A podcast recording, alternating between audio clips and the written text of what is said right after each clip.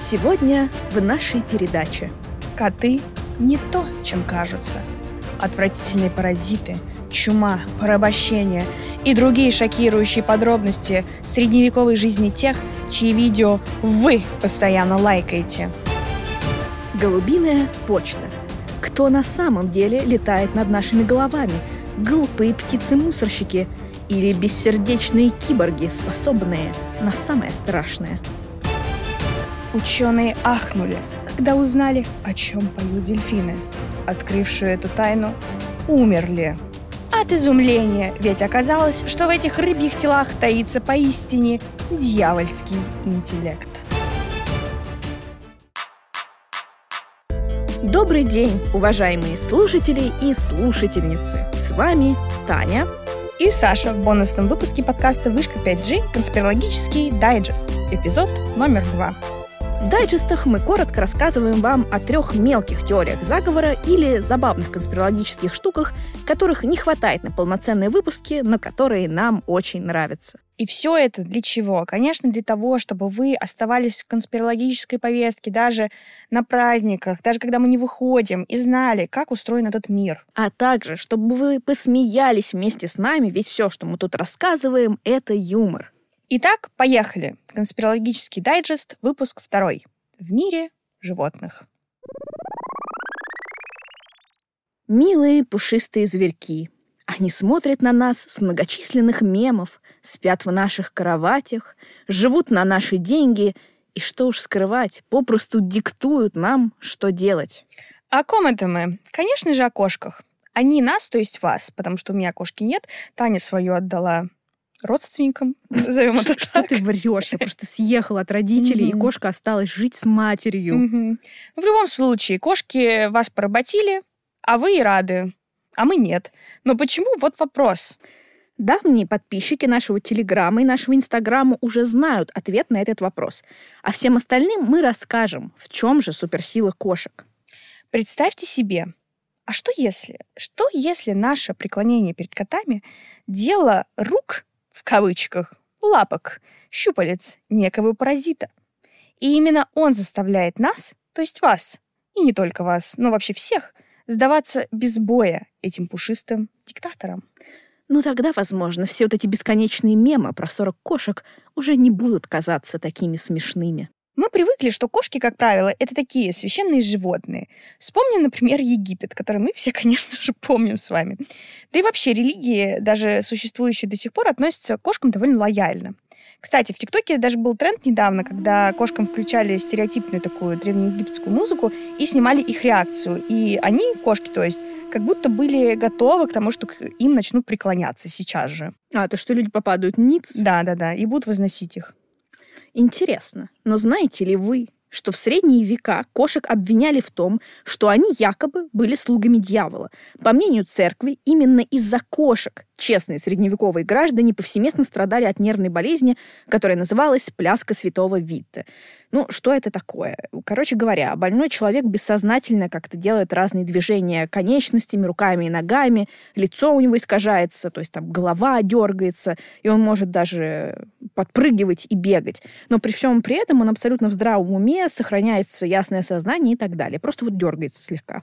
Угу. А потом Вита стал министром финансов Российской империи. А, вот видите, дорогие слушатели, сейчас Саша Рептилоид пытается блеснуть, блеснуть знаниями российской истории. Да, и вот за то, что якобы именно коты всех перезаражали этой болезнью Виты, они были объявлены вне закона. К чему это привело, спросите вы? А к тому, что в отсутствии кошек расплодились крысы. А крысы, в свою очередь, расплодили чуму. И именно так скажут вам кошатники, которые писали историю. Мол, без кошек мы все оказались на грани гибели. Ой-ой-ой. Но разве дело в этом? А может быть в том, что в средневековых городах процветала антисанитария и помои выливались на улицу? А вот когда на улицах стало почище, то и чумой люди болеть перестали. Но почему-то миф о необходимости кошек укрепился и в сознании многих людей. Они выглядят чуть ли не спасителями человечества. И вот почему. Есть такой паразит токсоплазма как-то там. Он очень опасен для беременных женщин и детей. И плюс ко всему из этого паразита мыши и крыши вообще теряют всяческий страх перед кошками и буквально вот сами шагают к ним в пасть. А люди что? А что люди? Они и мы, в общем-то, боимся двигать рукой, чтобы не разбудить котейку. Предпочитаем не покидать кроватку с котиком ради каких-то там встреч с друзьями. Откладываем или вовсе отменяем путешествие, чтобы не оставлять кота в одиночестве или непривычной обстановке. Ну, вообще такое, знаешь. Ну да, примерно так все и обстоит. Дело в том, что этот самый паразит токсоплазма увеличивает выработку дофамина в мозге. Это такой гормон, который отвечает за удовольствие и всякие положительные эмоциональные реакции.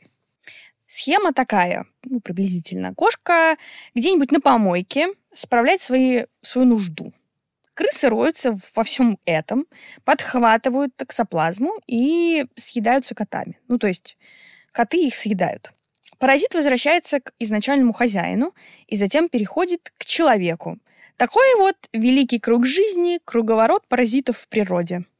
Кстати, исследование про этот механизм вы найдете в нашем телеграм-канале. В общем, возможно, средневековые мужи были прозорливее, чем мы привыкли думать, и не зря подозревали кошек.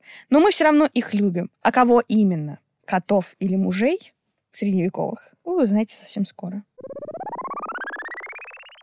Птиц не существует. На самом деле над нашими головами летают дроны. Наверное, многие из вас, дорогие слушатели, встречали на просторах интернета эту шуточную теорию. А если не встречали, то сейчас э, мы вам ее расскажем, а также докажем, что здесь, как и в любой шутке, есть доля правды.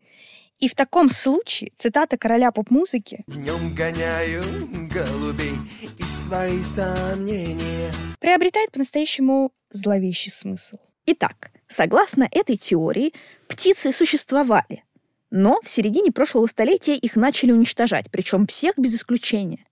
Кто за этим стоял, спросите вы? Ну, конечно же, конечно же, наши любимые голубчики из ЦРУ, а именно господин Ален Даллас, который в 1950-е годы возглавлял эту чудесную организацию. Именно по приказу этого человечка в воздух поднимались пилоты, которые распыляли специальный яд. Яд этот действовал интересно. То есть, с одной стороны, он мгновенно убивал пернатых, а с другой ускорял разложение их трупов. Ну, то есть, никаких следов не оставалось. Но почему же мы все еще видим на улице всяких птиц, причем большинство из которых, ну, такие довольно противные? Да потому что это никакие не птицы, друзья, а творение инженерной мысли людей, которые тогда же в 50-е отправились на ту самую зону 51, чтобы конструировать дронов, похожих на птиц, как две капли воды. Зачем? Ну, понятное дело, чтобы следить за населением планеты и тотально контролировать его. Ну, разве это непонятно?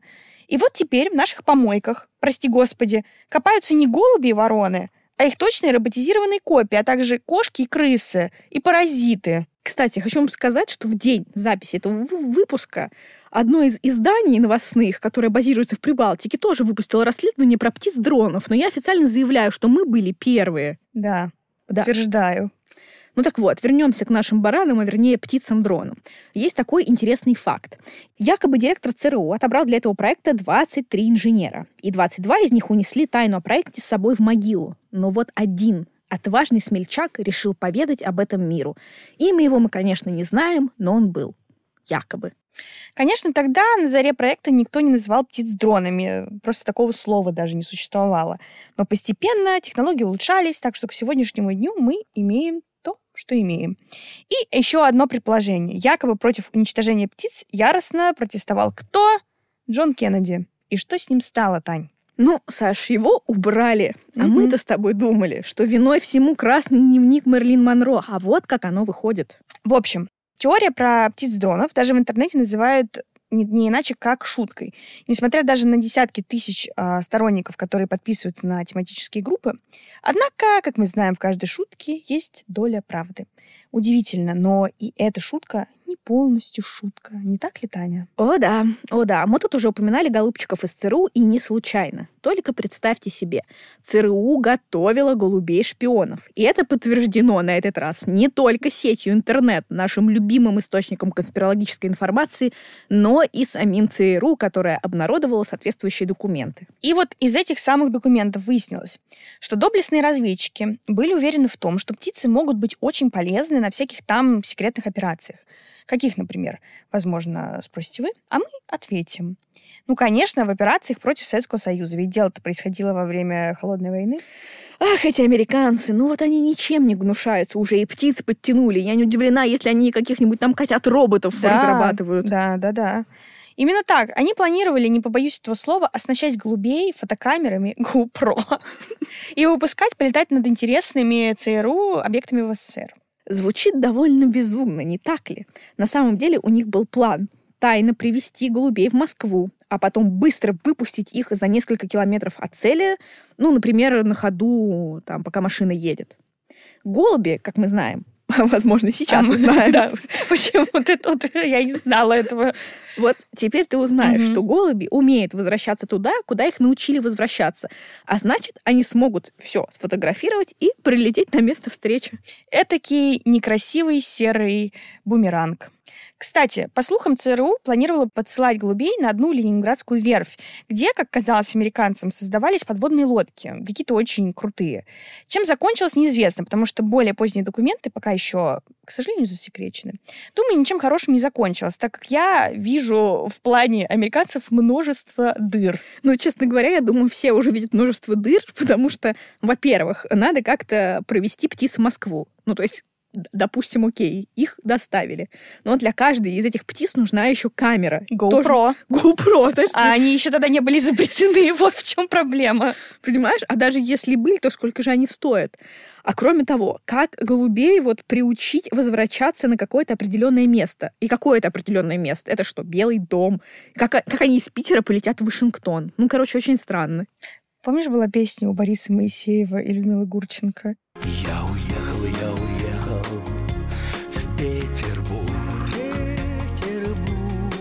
Наверное, такие же были эти птицы. Они уехали в Петербург, а приехали в Ленинград. Но поживем, увидим, как говорится. Возможно, когда все рассекретят, всю информацию, мы что-то узнаем. Но надо отметить, что голубчики из были знаешь, вторично в своих планах, потому что голубей уже использовали, и притом успешно в Великобритании. Их коллеги из э, Ми-6. Дело в том, что еще во время Второй мировой одно из подразделений британской разведки, ну, такое не очень известное, создало секретную голубиную службу. Только представьте себе. Голуби-умники, обученные возвращаться куда надо, паковались в такие коробки, снабжались специальными камерами, а потом эти деревянные коробки, такие ящики, на парашютах сбрасывали над оккупированными территориями. Ну, на европейские оккупированные территории. Да-да-да, то есть все рядом. Через океаны летать не надо было. Это тебе не Питер и Белый дом. Да, Как бы мгм. все, все там поблизости. И вот что интересно. Больше тысячи птиц таки вернулись куда нужно, и причем не одни, а с информацией. В частности, доподлинно известно, что именно голуби сообщили британцам, где запускаются некоторые ракеты и где располагаются немецкие радиолокационные станции. Вот такие вот дела. Причем о проделках британцев с птицами было известно довольно давно. А вот о программе ЦРУ заговорили относительно недавно. Кстати, еще оказалось, что они не только голубей планировали использовать. Да, и вот об этом далее в нашем выпуске. Ну, и в завершении нашего выпуска очередная шутка на просторах интернета. Казалось бы, зачем обращать на нее внимание? Какие-то людишки решили поупражняться в остроумии на тему дельфинов. Эко-невидаль. В интернете всегда кто-то юморит. Но Вот именно. Но. Но что если, пишут шутники с Reddit, дельфины стали настолько умными, что замышляют что-то против людей, против нас всех? Возможно ли, Саша, теория заговора дельфинов? О том, что дельфины не так уж просты, предупреждал еще Дуглас Адамс в своей знаменитой книге «Автостопом по галактике». Позволь, я процитирую. Позволяю. Цитируй. Благодарю. Всем хорошо известно, что предметы и явления на самом деле не всегда такие, какими они на первый взгляд кажутся. К примеру, люди планеты Земля полагали себя много умнее дельфинов, аргументируя этот тезис своими достижениями – колесо, Нью-Йорк, войны и так далее, в то время как дельфины только беззаботно плескались в воде. Дельфины, в свою очередь, были уверены в своем превосходстве над людьми по тем же соображениям. Да, в этой книге дельфины чуть ли не самая разумная раса, они даже там вторую землю создали. Но я не буду спойлерить тем, кто не читал. Так или иначе, пользователи Reddit и их сторонники уверены, дельфины делают все, чтобы проникнуть во все сферы нашей жизни. В культуру, армию, и даже, представьте себе, правительство. Оказывается, не рептилоидов нам надо бояться, а вот этих вот умных милашек. И прекратить уже купаться с ними в Крыму. И вообще купаться в Крыму прекратите. Не поспоришь. Так вот, дельфины якобы хотят всех нас поработить и даже планируют масштабное вторжение на сушу. Это по одной из версий. По другой версии, они уже среди нас и контролируют почти все. Доказательства пользователи прекрасной сети интернет и сайта Reddit в частности прикладывают множество фотографий и, не побоюсь этого слова, фотожаб и прочих произведений интернетного искусства, которые мы добавим в наш э, телеграм-канал, поэтому можете подписываться сейчас, если еще не сделали этого. Каких-то более существенных доказательств, помимо мемов и подозрений, что с дельфинами что-то не так, у пользователей нет. Но откуда же вот эти вот все подозрения возникли? Неужели бывает дым без огня? Я думаю, нет. Конечно, нет. Вообще все неспроста, ведь дельфины тоже, как и голуби, использовались и используются в военных и не только целях. И кем? Конечно, ЦРУ. И, должна признать, в России тоже их используют. Вот это поворот. Да, ведь еще в 1960-х годах ЦРУ готовила дельфинов для выполнения всяких там сверхсекретных миссий. Ну, например, для того, чтобы проникнуть куда-либо. Плюс ко всему их хотели научить доставлять и забирать груз. А что? Довольно-таки удобно. Но, как следует из рассекреченных документов, ну, тех же самых, где писали про голубей, было очень сложно сделать так, чтобы дельфины слушались не только своего дрессировщика, но и какого-то там агента ЦРУ. И поэтому наши посылки все еще доставляет Почта России. Но вообще, честно говоря, агентов ЦРУ их можно только пожалеть, потому что их вообще, судя по всему, не слушает никто просто бедняги какие-то. Все только смеются, издеваются, какие-то шутки все время клепают про них. Да и мы тоже не лучше. Да. Простите нас, мы не будем вас буллить больше. Да. Будем. Будем. И если не забыла, я еще... Ты моя ступенька в карьере в ЦРУ. Да. Но, кстати, кое-каких успехов все-таки эти ЦРУшники добились. Например, в Сан-Диего дельфины тренируются искать морские мины и выполнять там всякие другие задания. Есть даже кейс, довольно известный еще из 1976 года. Тогда дельфинов э, обучали находить боевых пловцов и водолазов противников, и они справлялись. А уже в 1987 году 1987 году эту технологию смогли применить. Шесть дельфинов и 25 моряков отправились в Персидский залив, и там целых 8 месяцев отвечали за то, чтобы суда благополучно ходили по этому заливу. А дело происходило во время Ирано-Иракской войны, то есть время было максимально неспокойное. Но дельфины справились с задачей. Операция эта называлась, кажется, Earnest Will но военно-морские силы США неоднократно всех заверяли, что они не учат дельфинов плохому, не учат их причинять вред другим людям или что-то такое, якобы все мирно. Но можно ли им верить? А главное, можно ли верить дельфинам? Ты знаешь, это хороший вопрос, но ответа на него у меня нет. Вообще, честно говоря, про дельфинов очень э, много классных интересных материалов. Подробно останавливаться не будем, потому что иначе мы тут еще просидим три часа. Но выложим всякие дополнительные материалы в наш телеграм-канал, как обычно. Но вот вам один интересный случай. Затравочка такая, знаете ли. Как мы упоминали, дельфинов тренировали и, возможно, еще тренируют в России. В 1989 году спецназ ВМФ России проходил учение на Черном море. И там в результате чьей-то оплошности потерялась какая-то мелкая подводная лодка под названием Тритон-1М. Искать ее в море — это ну, по сути, искать иголку в стоге сена. И тогда наши доблестные специалисты решили привлечь к этому дельфинов. Ну, понятно, кого еще? Ну, раз они мины, в общем-то, могут, да, найти морские, почему бы им и лодку не найти заодно? И действительно, дельфин сразу с первой попытки нашел затонувшую подлодку.